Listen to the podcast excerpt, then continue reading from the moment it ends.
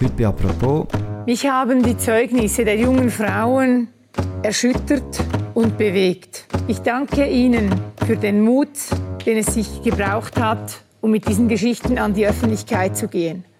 Es hat mich erschüttert und es tut mir aufrichtig leid. Das Macklinger Protokoll und ihre Folgen.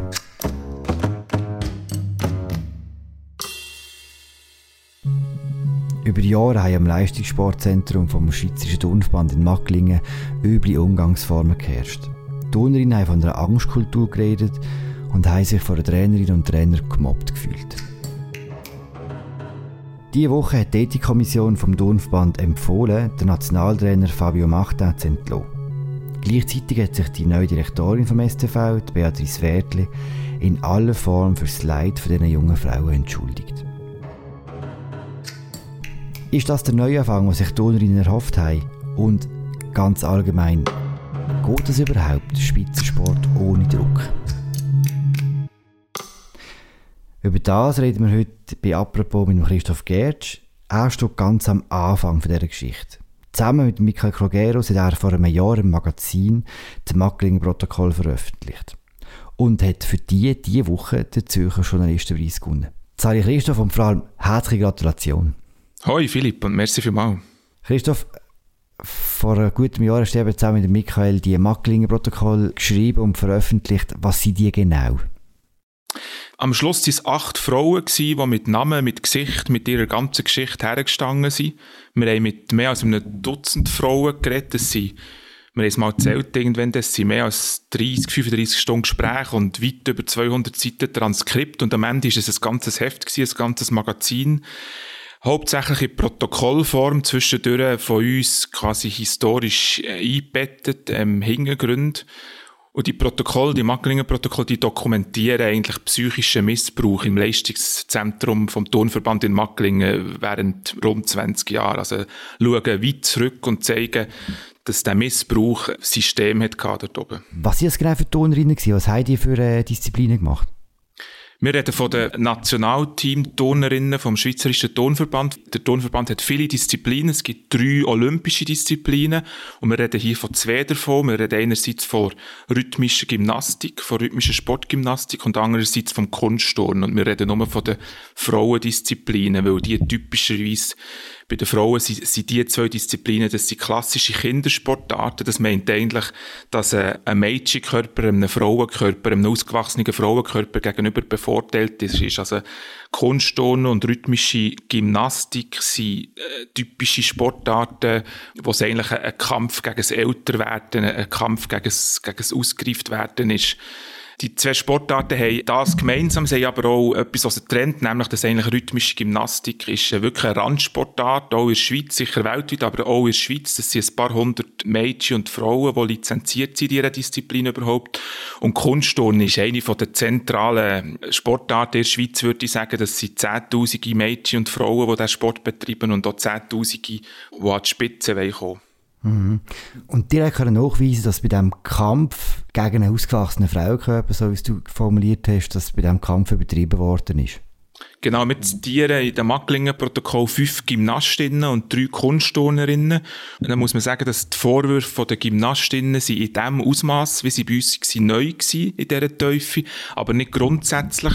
Im Sommer davor, also die Macklingen-Protokoll sind im Herbst erschienen und im Sommer 2020 hat zuerst der Blick berichtet, dann auch noch die NZZ und Le Temps. Und die Berichte, das ist vor allem eine rhythmische Gymnastin gewesen, die dann im Blick sich auch wieder mit Namen hergestellt hat und die Vorwürfe geäussert hat gegenüber der damaligen Nationaltrainerin und die sind ja auch entlassen worden und der Verband hat eine externe Anwaltskanzlei mit der Untersuchung beauftragt. Uns, also Michael und mir ist es so gegangen, dass wir eigentlich die Problematik von missbräuchlichen Trainingsmethoden in Macklingen schon länger äh, beobachten und begleiten noch. Ich selber als ehemaliger Sportjournalist habe schon 2007 berichtet, wo eigentlich das erste Mal in der Schweiz überhaupt junge Sportlerinnen das zum Thema gemacht haben. Das ist eine Gruppe um Ariella Käsling damals, die sich gegen damaligen Nationaltrainer Kunstturnen gestellt hat, wo der ist entlassen wurde. Und ich hatte mit einem Kollege, damals noch bei NZZ, Biografie geschrieben von Ariella Käslin ein paar Jahre später. Die hat Leiden im Licht geheissen und da ist fest um den Missbrauch oder um den psychischen Missbrauch in Macklingen gegangen. Und es ist aber immer, jetzt komme ich jetzt zum Punkt, es ist immer um Einzelfälle gegangen. Dann 2007 wie auch 2015. Und der Michael ist der, der gesagt hat, das ist ja eigentlich ein System. Das haben wir dann auch schon gewusst, wir haben es aber immer als Einzelfall behandelt und, und vielleicht hat das eben die Öffentlichkeit doch ein bisschen so gemacht und durch das ist ein Turnverband nie wirklich gezwungen gewesen, wirklich grundsätzlich über die Bücher zu gehen. Und das hat letzten Sommer ist dann unser Eindruck gewesen, auch wieder ein bisschen droht. Es hat quasi den Einzelfall gegeben von einer Gymnastin, die ein bisschen unterstützt worden von anderen Gymnastinnen und es ist aber wieder nur um die aktuellen Nationaltrainerinnen gegangen. Und unser Anspruch ist quasi gewesen, System dahinter zu zeigen. Also wirklich mhm. zu zeigen, dass das schon ganz lang dauert und dass es nicht mit einzelnen Trainerinnen und Trainern zu tun hat, sondern dass es tatsächlich eigentlich an Sportart liegt und vielleicht auch ein bisschen an diesem Ort. Mhm. Also euer Anspruch war, System offen zu legen. Jetzt gleich noch eine handwerkliche Frage. Du hast schon öfter und länger über das Thema geschrieben und trotzdem ist es nachher schon ein recht äh, Schritt, denke ich mir, so Protagonistinnen zu finden, die auch bereit sind, sich dir zu öffnen. Wie macht man das? Wie ist das äh, von sich gegangen bei diesem Protokoll? Ja, du sagst es natürlich. Also wenn ich jetzt sage, wir wollen ein System dahinter zeigen, dann ist das, äh, lässt sich das im Nachhinein so einfach formulieren. Ich glaube nicht, dass wir das im Sommer vor einem Jahr genau so hätten können sagen, aber es ist irgendwo rum gewesen, der Gedanke. Und wir haben angefangen, wir haben zuerst mit der Ariella Käslin geredet wieder. Und sie hat uns dann einen Namen gegeben. Und die Frau, die wir getroffen haben, hat uns wieder einen Namen gegeben. Und so ist es, immer weitergegangen. Jede ehemalige Turnerin, jede ehemalige Gymnastin, die wir getroffen haben, hat uns wieder neue Namen oder einen neuen Namen gegeben, wo wir wieder können mit ihnen reden. Und so hat sich das irgendwie wir haben so gemerkt, da gibt es ein Bedürfnis von Frauen, die reden wollen und die haben voneinander eigentlich gewusst, es hat wie nur noch nie jemand verknüpft gehabt oder sie untereinander mhm. so verknüpft. Und das war von Anfang an klar gewesen, dass sie auch mit Namen und Gesicht anstehen? Nein, das war nie so klar gewesen und wir haben auch nie Druck aufgesetzt. Wir haben von Anfang an klar gemacht, dass wir einfach mal reden. Und wenn wir dann wissen, was daraus wird, dass wir schauen mit jeder Turnerin wieder einzu, ob sie jetzt mit Namen und Gesicht herstehen oder ob sie das lieber nicht wette. Und so hat es auch Sättige am Schluss, die lieber nicht haben wollen mitmachen. Und aber tatsächlich eben acht, die dann gefunden haben, wenn wir zusammen sind, wenn wir das in dieser Gruppe quasi machen können, wenn wir das so in dieser Form können machen, also in dieser Ausführlichkeit und wir haben viel Zeit investiert, wir haben wahnsinnig viel Zeit mit diesen Frauen verbracht, wir haben darauf geschaut, dass sie begleitet werden durch die Momente, wo sie quasi nochmal ihre teilweise traumatischen Erlebnisse müssen durchmachen, indem sie sie uns erzählen. Ich glaube, in dieser Form hat es einfach, halt wirklich für acht Frauen gestummen. Hm veröffentlicht worden sind Protokolle Ende Oktober. Es ist der längste Text, der je im Magazin oder im Tag gekommen ist. Was ist seither passiert, seit dieser Veröffentlichung? Es ist tatsächlich recht viel passiert. Man kann vielleicht mal beim Tonverband anfangen, beim STV. Dort ist, kann man sagen, dort sind nicht mehr viele Steine aufeinander geblieben. Also es ist das erste Mal sind die RG-Trainerinnen entlassen worden. Das ist eben schon vor dem Macklinger-Protokoll passiert. Jetzt, gerade diese Woche, darum reden wir zusammen, hat man auch noch entschieden, dass man das ganze Trainerteam vom Kunstturnen Frauen entlassen. Die neue Direktorin hat das durchgesetzt und der neue Chef Spitzensport.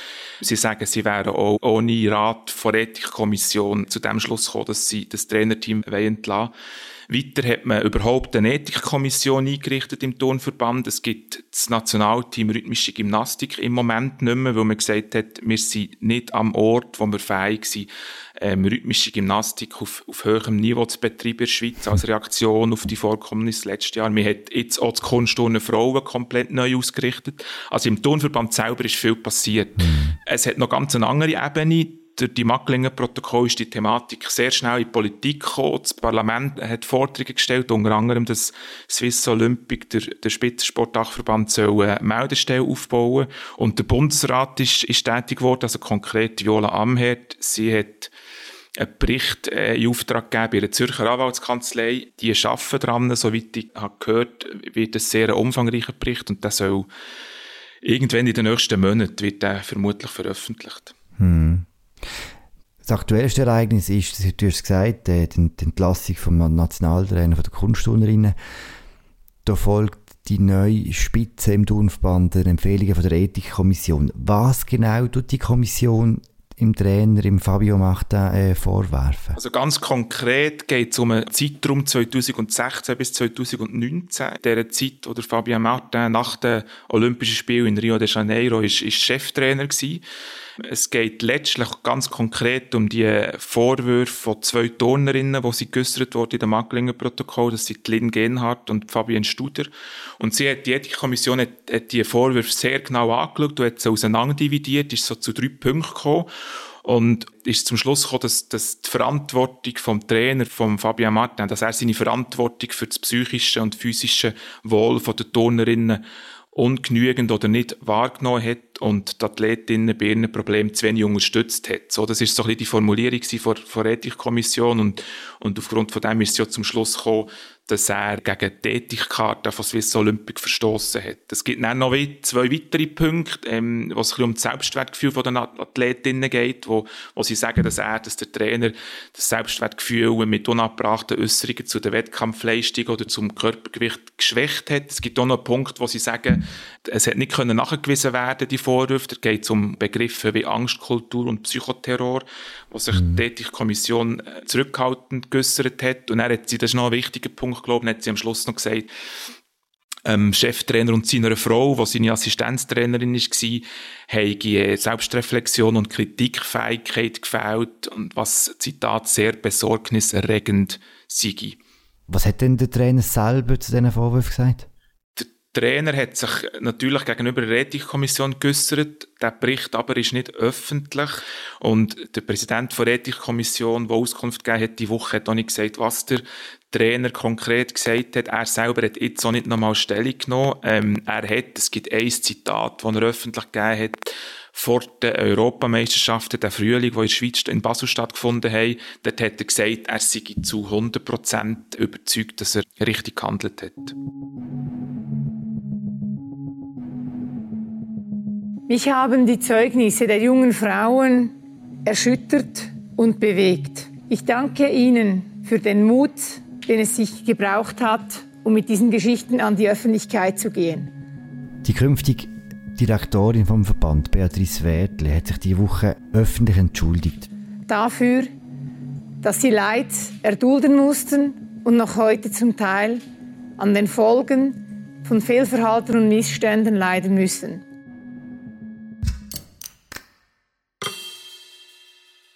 Was hältst du von dieser Entschuldigung? Ich kann vielleicht kurz sagen, ich habe schon oft Sportverbände beobachtet im Umgang mit, mit Schattenseiten vom Sport, bin oft ernüchtert aus so Geschichten rausgegangen und auch ein bisschen schockiert teilweise. Und ich habe ehrlich gesagt letztes Jahr nach der Veröffentlichung von der Macklinger Protokoll nicht erwartet, dass der Tonverband so schnell und für mich so überzeugend handelt. Also, man kann noch nicht sagen, wo das alles herführt, aber ich bin schon erfreut gewesen, dass der Turnverband die Beatrice Wertli anstellt, also mal eine Frau erstens auf einen Direktorinnenposten setzt, zweitens eine Person von außerhalb vom Turnsport, eine Person, die aus der Politik, aus der Kommunikation kommt, schon auch aus dem Sport, aber nicht aus dem Kuchen, aus dem Turnsportkuchen. Und mein Eindruck bis jetzt von Beatrice Wertl und ihrer Arbeit ist tatsächlich ein guter und da, da geht's, das ist jetzt eigentlich auch hier, wenn es um die Entschuldigung geht. Also ich nehme ihr und ihrem Team, ich nehme ihnen ab, dass es eine ernsthaft um Veränderung, um Verbesserung geht, dass sie sich da wirklich bemühen und ich nehme noch die Bitte um Entschuldigung ab, was nicht heisst, dass all das, was sie sich vorgenommen haben, dass das wird gelingen. Das wissen sie selber, dass sie da einen weiten Weg vor sich haben. Man hat Lynn Genhardt gefragt, eine der betroffenen Sportlerinnen, was sie von der Entschuldigung und den Entscheidungen vom Turnverband halten. Wir hören schnell rein. Ich finde es eigentlich sehr wichtig, dass der Schritt passiert ist, dass Trainer entlassen worden sind. Ich glaube nicht, dass, dass durch diesen Schritt ähm, seelischer Schmerz einfach vergeht. Was ich mir erwünscht hätte, ist, dass sich der alte Staff bei mir entschuldigt hat weil sie sind in Verantwortung zu ziehen. Das haben sie aber leider nicht gemacht. Ich schätze es, dass jetzt äh, die Neuen sich bei mir entschuldigt haben und ich hoffe natürlich auch sehr, dass sie ihren Elan und ihr Engagement mitbringen und einsetzen und ähm, eine neue, nachhaltige und sichere Kultur dort oben schaffen.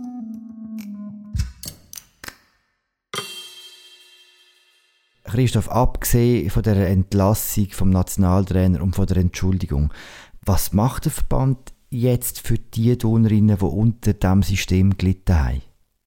Das ist die grosse Frage. Da gibt es ganz viele Versprechungen, wo man letztlich muss sagen, da wird nur Zeit zeigen, was ihnen wirklich gelingt.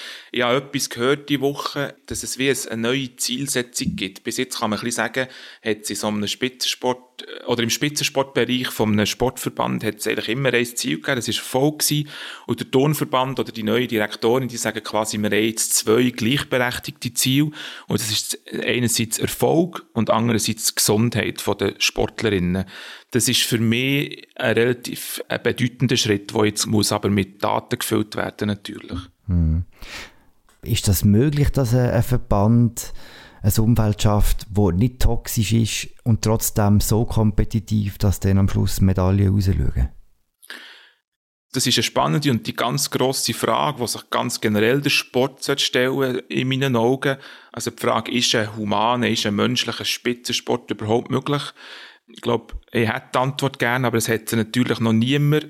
Der Spitzensport funktioniert halt schon immer noch sehr stark nach dem Motto, es ist früher wahrscheinlich schlimmer gewesen, es ist heute aber immer noch so, sehr stark nach dem Motto, mal vereinfacht gesagt, wer Erfolg will haben, muss leiden.